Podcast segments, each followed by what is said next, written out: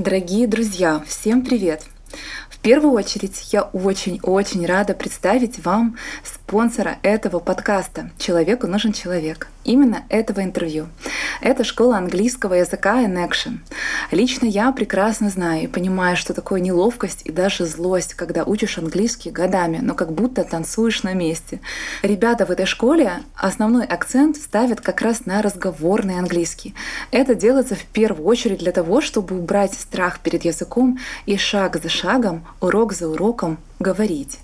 Что не менее важно, в школе есть индивидуальный подход, поэтому говорить точно захочется, потому что вы с преподавателем будете на одной волне. Вы будете обсуждать книги, гормоны, встречи, страхи, сомнения, новые подкасты. В общем, все, что вы захотите. Ссылку на школу я оставлю в описании, но еще от себя очень хочу добавить. Просто, друзья, дайте английскому шанс. Дайте шанс ему стать вторым языком, и через пару месяцев, я уверена, у вас в голове, как и у меня, в принципе, э, появится вот этот тумблер, я его так называю, который вы будете переключать, просто меняя язык. То есть если вы встретите прохожего на улице, и у вас будет база английского языка, и не будет тех страхов, да, которые мешают говорить, вы просто переключитесь с украинского языка или с русского языка на английский и заговорите. И я вам очень желаю, чтобы всех страхи ушли, и чтобы вы свободно свободно заговорили на языке, потому что это свобода. Ссылку на школу я оставлю в описании подкаста. Школу я очень-очень рекомендую.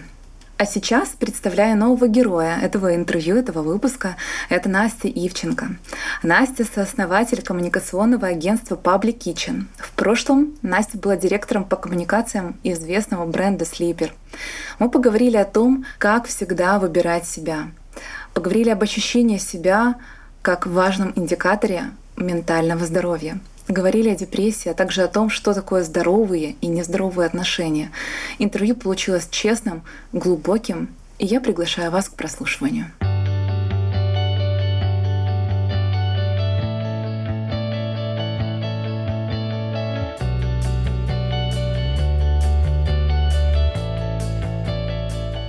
Первый вопрос, я думаю, ты уже знаешь, который, и, может быть, даже подозреваешь, какой будет вопрос. Кто ты? Я человек, э, который бесконечно находится в пути, но в этом пути, в силу особенностей своего воспитания, помнит о том, что в человеке главное человек. И э, все потрясающие человеческие качества в процессе жизни э, должны остаться на месте. А расшифруй, кстати, очень интересно, что в человеке важен человек. Ты, ты здесь как бы говоришь о человеческих качествах или в целом о ценности себя как человека? О ценности себя, безусловно, да. Э, но я говорю о каких-то вещах, которые мне заложили в детстве, в, в процессе воспитания. Мне всегда общий нарратив условно был такой, что в жизни может происходить все что угодно, ты можешь стать тем, кем станешь, и это твой выбор абсолютно. А, но ты должна остаться человечной, доброй, мягкосердной. Э, ты заговорила немножко про воспитание, и у меня, естественно, есть вопрос. Э, мне очень хочется узнать про твои корни, потому что для меня ты очень особенный э, человек, очень необычный человек. И хочется узнать, кто тебя воспитывал, как тебя воспитывали. Вот расскажи. Меня преимущественно воспитывала мама. Иногда к ней подключалась бабушка. У меня, ты знаешь, я в последнее время очень часто думаю о своем детстве и о том, как меня воспитывали, что в меня закладывали. И я убеждена, что для построения счастливой жизни нужно забирать с собой какие-то хорошие истории и оставлять какие-то истории плохие, потому что, очевидно, у всех людей есть какие-то плохие э, истории из глубокого детства, просто многие их еще просто для себя не вскрыли. И вот меня воспитывали на самом деле в довольно такой большой свободе, потому что я была неуправляемым ребенком, у меня был очень сложный характер, поэтому мама со мной, правда, настрадалась. Моя мама преподаватель украинского языка и литературы, она филолог. Меня воспитывали преимущественно в абсолютной любви к своей стране, поэтому я выросла э, каким-то безумным патриотом. В детстве э, наш отпуск э, представлял собой поездку в Нагуевичи, это село, где родился Иван Франко. в его дом. А, когда мы приезжали во Львов, мы в первую очередь шли на могилу Владимира Ивасюка. Киеве, значит, э, выходной день мы идем на Байковое э, на могилу Леси Украинки. То есть э, у меня была такая история, вот музыку, которую мы слушали, которая говорила мама, это там Квитка Цисик, это Мирослав Скорик, а мне хотелось слушать кино, Майка Науменко, Земфиру, гражданскую оборону. Вот. Сейчас, э, спустя там какое-то время, я понимаю, что вот в такой среде я на самом деле воспитывалась, в довольно взращиваемой к любви э, в том пространстве, где ты находишься. Вот. Иногда подключалась к воспитанию бабушка. Моя бабушка, как и все советские бабушки, работала инженером. Она больше 40 лет проработала на Киев приборе, это такой завод а, в районе Большевика в Киеве. Вот. Э, ну, в общем-то, да, ребенком я была сложным, неуправляемым, э, меняла школы, очень свободолюбивая была, такой э, себе на уме, знаешь. А тебе было комфортно с собой в детстве? Не было ощущения, что ты какая-то странная, что тебя не понимают? Ну, а, в детстве я этого не ощущала. Но спустя время, когда я начала э, анализировать какие-то вещи о себе, потому что все мы выходим из детства, я поняла, что не всегда я себя чувствовала комфортно. Не всегда я могла найти общий язык со всеми. Я была довольно... Я была скорее, ты знаешь, скорее одиночкой. То есть у меня были друзья, э, и в садике, когда вот у меня было несколько садиков, и в школе у меня было несколько школ. У меня были друзья, но в целом я скорее э, вот как-то была, по крайней мере, на каком-то ментально-духовном уровне я точно была одна всегда. Вот. Э, а так, конечно, друзья у меня были. Ну, в общем-то, да, я сталкивалась с такой историей о, о таком э, себячестве. А родители поддерживали тебя вот, ну, в этом, э, скажем, характере, я не знаю, они выставляли тебе рамки или они, ну, скажем, терпели, говорили, блин, ну вот родилась ты такое, ну что же делать, знаешь? Вот как они себя вели, интересно? Мама. А, ты знаешь, я тебе хочу сказать, что умение воспитывать детей это очень... Вообще воспитывать детей — это огромный труд. И я сейчас э, в свои там, 27 лет понимаю, что рожать детей нужно тогда, когда ты минимально знаешь э, азы психологии, и особенно азы детской психологии, потому что ребенок, который э, до 6 лет впитывает все как губка и, и просто зеркалит поведение окружающих э, значимых для него, он, ну, он действительно впитывает все в себя и формируется как э, личность в это время. Я не могу сказать, если вот совсем честно, да, говорить, что меня поддерживали. Вот, скорее, это была история о каком-то протесте вот к моему вот этому свободоизъявлению, свободолюбию, да, то есть это скорее были попытки выстроить границы не всегда корректным образом, вот, но в детстве я этого не чувствовала, конечно. А расскажи, что такое некорректным образом? То есть ставили в угол, отчитывали или что значит некорректным образом? А, я думаю, что одна из самых распространенных историй молодых родителей, которые не очень копнули в историю, что такое быть родителем, что такое ребенок, как вообще с ним обращаться, заключается в том, что они привязывают любовь к поведению. То есть у тебя, как у ребенка, складывается впечатление, что тебя любят тогда, когда ты делаешь так, как мама, папа, бабушка, дедушка считают хорошим и правильным. То есть это любовь с поведенческой привязкой. Это очень неправильно, потому что э, потом э, у человека появляется очень много разных историй, очень много каких-то представлений о том, что такое правильно. Человек э, становится абсолютно несвободным, человек не может расслабиться, человек не может легко жить. И человек превращается в заложника каких-то представлений и суждений о том, как правильно. А что такое правильно, ни, ни один человек в мире не знает. Ни один человек в мире вам не скажет, что такое правильно, потому что э, для каждого есть свое правильно, исходя из того, как ему будет хорошо. И вот ты выросла, да, да. с вот этим всем багажом каких-то моментов, зажимов, комплексов. Что ты делала? Как ты разруливала это все? Как ты убирала, ну да, вот это, когда ты хочешь быть для кого-то, кем-то? Как ты это делала? А, смотри, у меня вообще достаточно, ну, была такая длительная история, потому что в 20 лет мне поставили диагноз депрессия, вот, клиническая, а с которой я жила достаточно много лет, 6 лет, это очень много. За эти 6 лет я прошла в целом очень большую школу, очень повзрослела и поняла очень много разных вещей. Я избавилась от депрессии, но после того, как я это сделала и начала жить э, своей жизнью, полноценной, да, то есть, э, при том я не могу сказать, что это время я не жила полноценно, я жила прекрасно и очень много чего успела сделать. Но все равно э, человек в состоянии депрессии это чуть-чуть другое ощущение мира. И после меня, э, у меня случился очень большой личностный кризис. То есть это история, в которой все то, что ты не проработал, на что ты закрывал глаза, она просто в какой-то момент э, вскрылась, потому что Детские травмы это, это бомба с таймером. То есть она рано или поздно взорвется, она никуда не денется. И э, я начала очень глубинную терапию. Я впервые за 6-7 лет разрешила врачам залезть в... Не ходить вокруг да около, знаешь, там пятая, десятая, двадцатая дорогой, а смотреть в ядро, в суть вещей. Э, я начала разбираться с собой, и самая главная история, которая дает силы преодолеть что-либо, это получить знания. Страшно, когда ты не знаешь. Когда ты знаешь, тебе уже не страшно.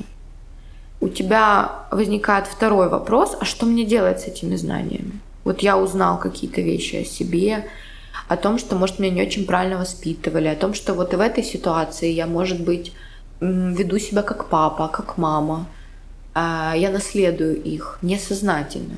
И вот второй вопрос, что делать с этими знаниями, и здесь начинается, безусловно, самая сложная работа над собой. Вот. Э, это все история о, о том, чтобы поставить цель, понять, кто ты, получить эти знания. И дальше эти знания принять. Принять какие-то вещи о себе, значит полюбить себя. Вот. Э, и это все такой, в общем-то, длительный и увлекательный процесс. Это самая сложная работа, которую может проходить человек. Она самая болезненная, э, но она животворящая абсолютно, и она жизнеутверждающая. Я хочу вернуться, вот ты сказала про депрессию. Слушай, 20 лет. Мне кажется, это выпуск, э, когда там, по-моему... Да, это мой четвертый курс. А, твой четвертый курс, да, там, почему? Ну, вот это какая-то был какой-то, знаешь, кризис эм, просто обычно бывает, например, когда ты там меняешь университет или когда ты меняешь место жительства, и у тебя идет адаптация, и, в общем, психика, да, может э, не, не выдержать, и как-то произошел какой-то, не знаю, не сбой, а кризис, скажем. А что, что произошло? Или это физиологический процесс? Смотри, э, депрессия, она бывает глобальная, если очень грубо говорить, она бывает клиническая, бывает психологическая. Действительно, очень часто бывает так, что депрессию можно легко объяснить. Например, случилась у человека какая-то серьезная травма. Например, умер близкий человек, и человек впадает в депрессию. Это то, что можно объяснить, и то, с чем, как бы это ужасно не звучало, работать легче, потому что ты хотя бы понимаешь причину. А в моем случае у меня все было замечательно. Вот. У меня все было замечательно, у меня не было никаких а, потрясений, у меня жизнь была в самом а, рассвете сил, потому что я училась на бюджете в месте, куда я в университете, куда я мечтала поступить в детстве. У меня была потрясающая работа, у меня были очень хорошие, здоровые отношения с молодым человеком. Вот. Но так это все случилось, у меня просто Действительно, в какой-то момент э, случился недостаток серотонина в крови, очень большой. И впоследствии там этих семи лет, и когда я уже сейчас нахожусь на совершенно другом энергетическом уровне, и я и эта вся история уже в прошлом, я думаю, что, знаешь, это какой-то целый комплекс причин, который в какой-то момент э, дал себе знать.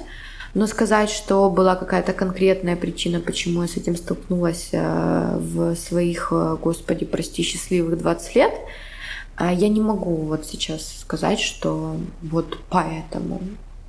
То есть, как я понимаю, это то, что ты сказала, что есть две, две категории. Есть физиологическая и есть психологическая. Да. Это чисто была физиология. Да, у меня была клиническая депрессия по всем анализам, по всем исследованиям, да. Не страшно было тебе быть в этом состоянии с собой, совладать? Это было первое время. Э, у меня были кризисные первые два года – когда э, я еще не пришла к тому, что мне нужны медикаменты. Это была попытка решить э, все под присмотром психотерапевтов и с работой над самим собой, вот этот, этот бесконечный диалог с собой. Это было ужасно, это было страшно. Это самое страшное, что со мной случалось в моей жизни. Потому что вот первые два года это была история о том, что у меня были просто э, все симптомы, условно, я боялась выйти из дому, то есть у меня была очень обостренная форма. И в какой-то момент просто я понимала, что вот я сейчас условно лежу в кровати, да, утро. Если я сейчас пошевелюсь, мой мир развалится. Это абсолютно ужасная история с кучей физических проявлений, с паническими атаками, и вот тогда я поняла, что угнетение духа — это самое ужасное, что может случиться с человеком. Это самое ужасное. Ты себя сдерживала, получается? Ты себя угнетала? Ты себя контролировала? Я не знаю, что, что и, и что изменилось? Как ты вырулила? Вот это вот очень интересно знать. Э, я была человеком, который э, бесконечно пытался выбраться из этой истории. Я не понимала, как и все люди, которые живут в депрессии, у меня было два больших вопроса. Первый вопрос состоял в том, что я не понимала, почему так произошло. Ну, я себе пыталась объяснить это логикой, что ну, в моей жизни ничего не случилось. Но вещи такого порядка, они логикой не объясняются. А вторая история, я жила в бесконечной иллюзии первое время, в которой живут все люди, которые столкнулись с депрессией. Тебе постоянно кажется, что все закончится и все будет как прежде. То есть ты постоянно ждешь того, что сейчас вот-вот ты вырулишь, тебе помогут таблетки, тебе помо э, поможет врач, ты поможешь сам себе. А, и ты станешь таким, как ты был, но это иллюзия. Ты никогда не станешь таким, какой ты был. И чем раньше человек, который болеет депрессией, примет это на веру, тем быстрее он вылечится. Это две вещи. Это понять, что ты никогда больше не станешь таким, как ты был. Ты станешь новым, другим. И этого нового другого придется принять и полюбить. А вторая история а, состоит в том, что помочь себе можешь только ты сам. Пока ты не возьмешь себя в руки, пока ты не поставишь себе за цель искренне бороться до последнего и вылезти из этого ада, тебе никто не поможет. Это очень большая ответственность, а, это страшно, но а, это действительно вот то, что работает, и два моих самых главных вывода того, как действовать в, в такой а, сложной ситуации. Какие у тебя сейчас э, взаимоотношения с собой? Замечательные. Как ты их выстраивала? Э, я их выстраивала посредством терапии, Э, и бесконечного диалога с собой. Э, я э, в целом постоянно нахожусь в диалоге с собой и в процессе наблюдения за собой. Даже за какими-то банальными вещами, что бы ни происходило даже на бытовом уровне, я наблюдаю за тем, что я об этом думаю, какие эмоции у меня возникают, э, какая первая мысль мне идет на голову, когда что-либо происходит. Мне что-либо говорят, либо что-то случается. Я заведомо сознательно замечаю э, все маленькие чудеса, которые со мной происходят. Потому что научиться получать удовольствие от жизни можно только тогда, когда ты умеешь получать удовольствие от обыденных вещей. Вот, например, ты пришел выпить кофе, в кофейне, в которую ты ходишь каждое утро, а сегодня, ну, каким-то чудом кофе вкуснее, чем обычно. 99% людей этого не заметят. Потому что человек находится в постоянной гонке, и он редко направлен внутрь себя. А когда ты направлен внутрь себя и замечаешь такие маленькие вещи, ты в какой-то момент становишься довольно-таки счастливым человеком. А чего ты боялась в детстве больше всего? Был у тебя какой-то страх, который тебя стопорил и который ты себе не могла никак объяснить? А, было, конечно. Опять-таки, я в детстве этого не чувствовала, это все впоследствии уже. У меня а, был страх а, того, что меня бросят. У меня был какой-то абсолютно... Сейчас я понимаю, что это было очень глубокое такое чувство. Ты себя называешь э, подольской сумасшедшей, правильно? Или других называешь? Ну, я где-то это слышала, то ли в Инстаграме, то ли еще где-то. Э, ну, у тебя клевый образ, очень необычный. Вот люди, которые послушают подкаст и потом зайдут э, к себе на Инстаграм, они увидят, что ты очень необычный человек. Э, спасибо, Катя. Э, очень приятно. Ну, слушай, подольская сумасшедшая это просто такой хэштег, который я придумала чисто по приколу, как и большинство хэштегов, которые я придумываю просто из головы. Я э, очень сильно люблю подол. Э, я считаю, что это, что это на самом деле сердце города. Э, для меня это самое самобытное, что осталось в Киеве. Я не знаю людей, которые нейтрально относятся к подолу. Я знаю людей, которые либо его правда любят, либо его ненавидят. И подол это такое место для, для действительно особенных людей. Вот э, здесь живут люди специфические, да, потому что на Подоле все время происходят какие-то странные вещи. А я э, давно себя словила на мысли, что я крайне неохотно выезжаю с Подола, Сейчас уже нормально. Но раньше там история о том, что нужно подняться в верхний город, была для меня ужасом. Мне было дико некомфортно. Мне вообще не хотелось выезжать из своего села, потому что у меня тут все очень удобно устроено. У меня квартира на Подоле. В пяти минутах у меня офис на Подоле, Public Kitchen. Э, у меня все на Подоле. У меня тут базар есть, который очень люблю. А, на которые я стараюсь ходить практически каждый день. Это «Житний базар». А, у меня тут есть кинотеатр, у меня тут есть все. Для меня это, это моя республика. Вот это моя отдельная планета. И если бы в паспорте можно было бы указать место, где я живу, знаешь, это был бы Подол. Как отдельное совершенно а, государство. Расскажи, пожалуйста, про обычное свой старт дня на Подоле. Потому что так как это твое как бы государство, как будто это какая-то маленькая, маленькая комьюнити, да, может быть, я не знаю, ты там надеваешь халат, в тапках идешь куда-то в какую-то кофейню, берешь кофе, вот как это выглядит? Э, смотри, ну такой романтики у меня, к сожалению, нету. Она случается иногда. В субботу или в воскресенье? Э, она случается иногда по выходным, ну, когда я действительно могу выйти в том, в чем я спала, просто надеть кроксы.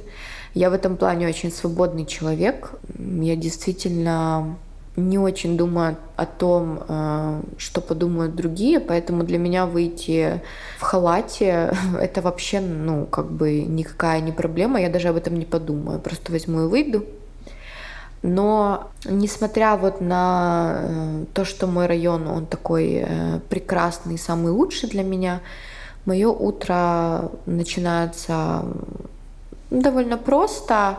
Я для себя уже давно поняла, что мое идеальное утро это когда я знаю, что я все успею, я никуда не спешу, когда я знаю, что я зайду в гардеробную комнату, и я успею э, выбрать наряд не спеша. То есть вот у меня будет время подумать, посмотреть, пощупать. У меня будет время сделать все свои а, процедуры с лицом. У меня будет время неспешно выпить кофе. А, конечно, когда я выхожу из дому, я просто встречаю много разных эм, интересных людей. Я встречаю бездомных, которые позитивно оценивают мой образ. Они, ну, об этом говорят. И, и как они, что они говорят обычно? А, ну, обычно это язык жестов. Угу. Вот. Теперь вообще, вообще Ну круто. да, вот это типа палец вверх, типа, блин, ты классная. Вот, это просто особенности моего района. А, захожу на базар я часто, вот. А так сказать, что подол диктует какую-то адженду или какую-то специфику в мое утро, ну, это будет такое, знаешь, приукрашенное лукавство. Вот, mm-hmm. а я так не, не хочу делать. Говорю как есть. Я хочу поговорить про рамки. Тебе их в детстве не выставили. Ты об этом сказала. Каким образом ты сейчас, будучи уже взрослой девочкой, выставляешь их сама себе? Как ты себе помогаешь? Потому что рамки, в принципе, это неплохо, это круто. И свобода, она иногда нуждается в рамках. Я тебе говорю, потому что я тоже это понимаю. И скажи, пожалуйста, как ты нашла ответ вот на этот вопрос и как ты нашла эти рамки? Ты имеешь в виду а, границы, рамки для себя или в отношении с другими? Для себя. Я думаю, что когда ты знаешь себя, понимаешь, что тебе нравится, а что нет, вот эта история о выставлении рамок перед собой же, она происходит каким-то естественным образом. Но мне, честно говоря, довольно тяжело привести пример выставления каких-то рамок себе. То есть я не могу сказать, что у меня это когда-то был э, вот такой осознанный процесс выставления себе рамок. Это если честно говорить. Это может быть, знаешь, это может быть какой-то внутренний диалог с собой, когда ты с собой договариваешься. И рамки, мне кажется, это договоренности с собой, с собой же. Потому что когда ты себя не слышишь, этих договоренностей просто нет, есть хаос только внутри. А когда есть договоренности, ну вот я сделаю так, появляется рамка. Знаешь, какая-то? Вот, вот мне кажется, в этом очень клевая особенность. Да, вероятно, в диалоге, но в диалоге рождается истина, в том числе и в диалоге с собой. Поэтому это какие-то уже, когда ты находишься в какой-то непрерывной коммуникации с собой, мне кажется, это вещи, которые решаются автоматически. Ты просто не замечаешь, как это происходит. Как ты освободила себя от э, каких-то страхов, от комплексов, от ожиданий других? А, потому что ты выглядишь достаточно свободной, независимой. А, вот, ну, все говорят о том, что вот ты вот классная, клевая в том, какая ты есть, да? Ты настолько себя вот сейчас преподносишь, подаешь, ты не пытаешься там прибедняться, или ты, ты просто вот такая. Как ты добилась этого? Я такая, потому что э, никакой другой не будет. Это исходная точка, которую я приняла на веру. Вот. И это история про э, какую-то любовь к себе, о которой все бесконечно говорят, но мало кто видел, знаешь. Угу. О любви к себе, э, э, о токсичных отношениях, каких-то подобных темах есть миллиард э, каких-то статей. Это очень такая популярная тема, она обсуждаемая. Они многие говорят, но мало кто на самом деле еще реально зашел вот в этот процесс любви к себе и принятия себя. Глобальный процесс. Глобальный. Такой Это очень сложный процесс. Я считаю, что самая главная задача, которую человек должен сделать в своей жизни, это полюбить себя. Ты можешь полюбить себя в 27, ты можешь полюбить себя в 40, ты можешь полюбить себя в 60. Ты можешь не полюбить себя, например. Ну, как бы это абсолютно такая... Э, как повезет. Э, как повезет и у кого как в жизни придется. Я хочу развить тему просто любви к себе. Как ты это почувствовала? У тебя получилось полюбить себя? Или это еще процесс какой-то длительный? И что ты делаешь для того, чтобы полюбить себя? Мне кажется, это длительный процесс, безусловно. Потому что вот этот диалог с собой — это вообще в целом непрерывная вещь, а, потому что это работа над собой, которая никогда не прекращается. А, я э, в процессе, я нахожусь в процессе, поэтому я как раз в самом начале, когда ты спросила, кто ты, я сказала, я человек, который находится в пути. В я пути. помню. Угу. Вот. А как я поняла, что я себя люблю, это в один момент происходит? Или ты еще не поняла? Слушай, я поняла, это не происходит в какой-то вот такой момент, это все история о каком-то пути, но для меня любить себя это когда ты себя э, принимаешь, ты делаешь себе лучше, ты не пытаешься себя корить за какие-то вещи, за какие-то свои недостатки. То есть у тебя даже те вещи, которые есть негативные, ты их просто принимаешь, и ты их заряжаешь другим полюсом. А что это значит, заряжаешь другим полюсом? То есть говоришь, типа, ну я такая, ну вот что, ну да, я такая. И с любовью это говоришь да, или как? Да, то есть это, э, это когда ты действительно себе э, говоришь, ну да, я вот такой, я такой, и все, я просто такой. Э, ты не коришь себя, ты не, ты не ставишь себе установку себя перебороть и стать другим. Потому что все, что происходит через какую-то борьбу, это все булшит полный. Это все нерабочая история совершенно. Э, это история о каком-то принятии, и все. Ну вот я такой, я ленивый.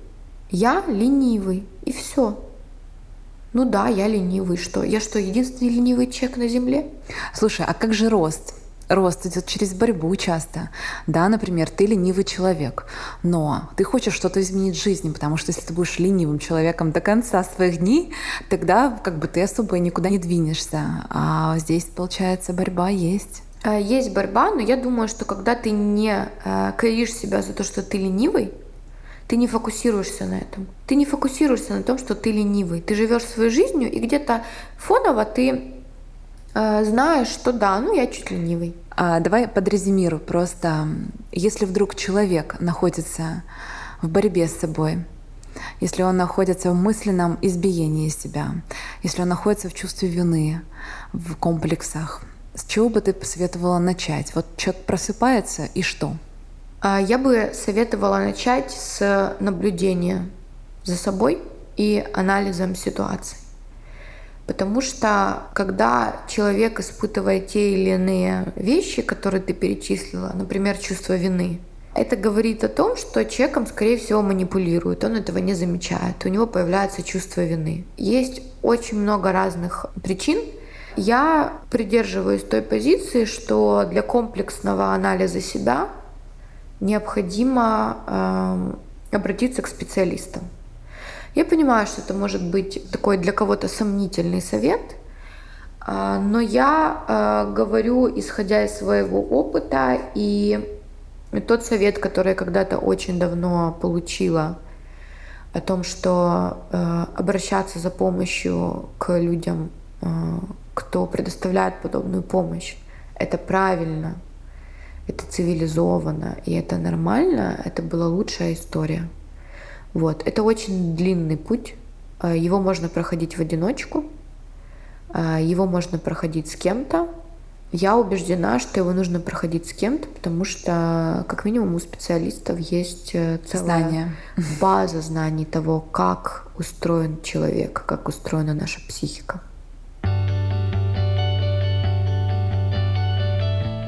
Расскажи, пожалуйста, про саморазвитие себя. Что ты делаешь для того, чтобы каждый день быть лучше? Возможно, это какие-то новые знания или какие-то навыки. Вот что ты делаешь? У меня в целом нету такой истории, э, как становиться лучше. Я из-за того, что я очень сфокусирована на себе, э, я просто стараюсь делать так, как мне будет хорошо. Это дает мне очень большое счастье внутри меня. Это приближает меня к тому, чтобы жить легко, расслабленно. И на фоне вот этого очень спокойного, правильного фона э, я э, себя чувствую счастливой.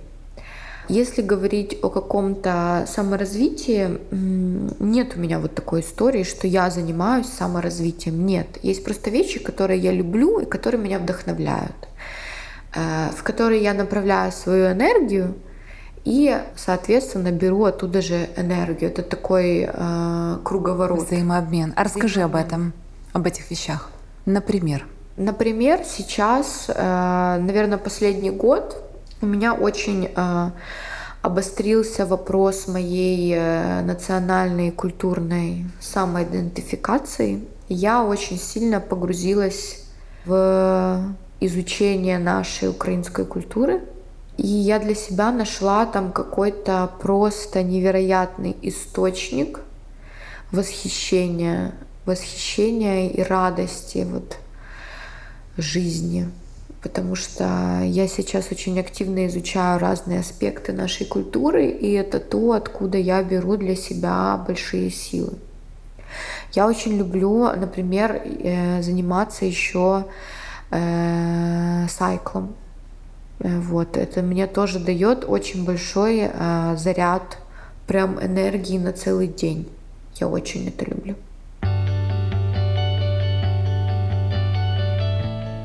Про отношения. Хочу поговорить несколько слов, и я тебя буду отпускать, я знаю, что тебе надо бежать. А еще я хотела про работу поговорить. А, давай сначала про отношения. Скажи, пожалуйста, попадала ли ты когда-нибудь в суперзависимые отношения и нездоровые? Вот мне понравилось, ты в начале интервью сказала, что это была здоровая коммуникация, это было, были здоровые отношения. Попадала ли ты в нездоровые отношения и что это для тебя значило? А, в моей жизни была такая история. Когда-то я попала, не так давно, кстати, я попала в нездоровые, в токсичные отношения. И очень долгое время я не понимала, почему же так произошло. И вот э, ключ выхода, э, ключ к выходу из токсичных э, отношений состоит в том, что все вопросы нужно задавать себе. Не бывает такого, что мы такие пасхальные пушистые зайчики, мы такие хорошие, здоровые, и тут в нашу жизнь пришел какой-то плохой мужчина или плохая женщина, токсичный, который отравляет эту жизнь. Нет, так не бывает. Мы встречаем тех людей, которые могут удовлетворить наши психологические установки, их потребности, и часто мы даже не отдаем себе отчет в этом. Поэтому э, все статьи о том, как не попасть в токсичные отношения, это все прекрасно, но... Э, но ты знаешь нет, лучше, получается. Но там нет э, самого главного первого пункта. Для того, чтобы э, э, не попасть в токсичные отношения, нужно самому не быть токсичным человеком. А вот оно что. Безусловно. Не бывает никаких плохих людей. Не бывает тех, кто хочет нам сделать плохо все вопросы нужно задавать себе. И вот когда в какой-то момент э, я просто была очень влюблена, я, я понимала в целом, что что-то идет не так, моя интуиция мне это подсказывала. А что-то не так, это что? Это какое-то... Это, это когда человек, э, вторая сторона тебя бесконечно втягивает в конфликт с тобой же. Это как? Расскажи. Это когда человек заставляет тебя в себе сомневаться, сомневаться в своей правоте, когда человек а, тобой манипулирует, он ставит тебя перед выбором, он бесконечно берет тебя на слабо. Это все история, когда человек тебя ставит в конфликт с тобой же. Здоровые люди не попадают в токсичные отношения, потому что здоровые люди знают, когда ими пытаются манипулировать, они знают себя, и они знают, как им ок и как им не ок. И в момент, когда они чувствуют, что им не ок, они говорят, так, стоп, мы так не играем, ты мне не подходишь, ты меня не наполняешь, ты меня опустошаешь. А глобально выйти из токсичных отношений — это принять то, что в каких-то вещах ты тоже токсичный. И принять то, что человек, который тебе встретился, он закрывает твою какую-то внутреннюю потребность в драме, о которой ты можешь даже не догадываться. Сто процентов. Да. Ты с этой драмой как-то распрощалась с драма Квин? Или как это у тебя получилось? Как, вот как ты понимаешь, что я не хочу больше играть в эту игру, в эту драму Квин, я просто хочу любить? Слушай, э, здесь было все очень просто, потому что я а, отошла в сторону от этих отношений. Э, для меня это стало очень серьезным индикатором того, что нужно копнуть глубже в себя. Это не было первопричиной, это было одной из причин, почему я глубоко занялась э, работой над собой. Я просто... Это была история о работе вглубь себя, это была история о принятии себя, Это была э, работа с правильными психологическими установками, то, что мне не нужна драма, мне не нужны страдания, э, у меня есть свои представления о здоровых отношениях, и мне это больше не нужно. И вот когда ты понимаешь, что тебе это уже не нужно, ты становишься другим человеком, э, ты понимаешь, что истории, которые были, они э, умирают, а то, что мертво, умереть не может. И иногда это самая большая радость жизни в том, что тебе больше не придется проходить через такую историю. Ты это уже прошел, а психика не может регрессировать. Психика может только прогрессировать, и это потрясающая история.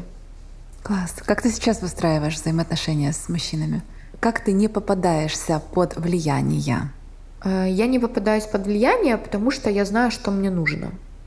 Э, я знаю, что такое здоровое отношение. Для меня здоровое отношение — это когда в паре встречаются не люди, которые удовлетворяют травмы друг друга детские, да, обслуживают их.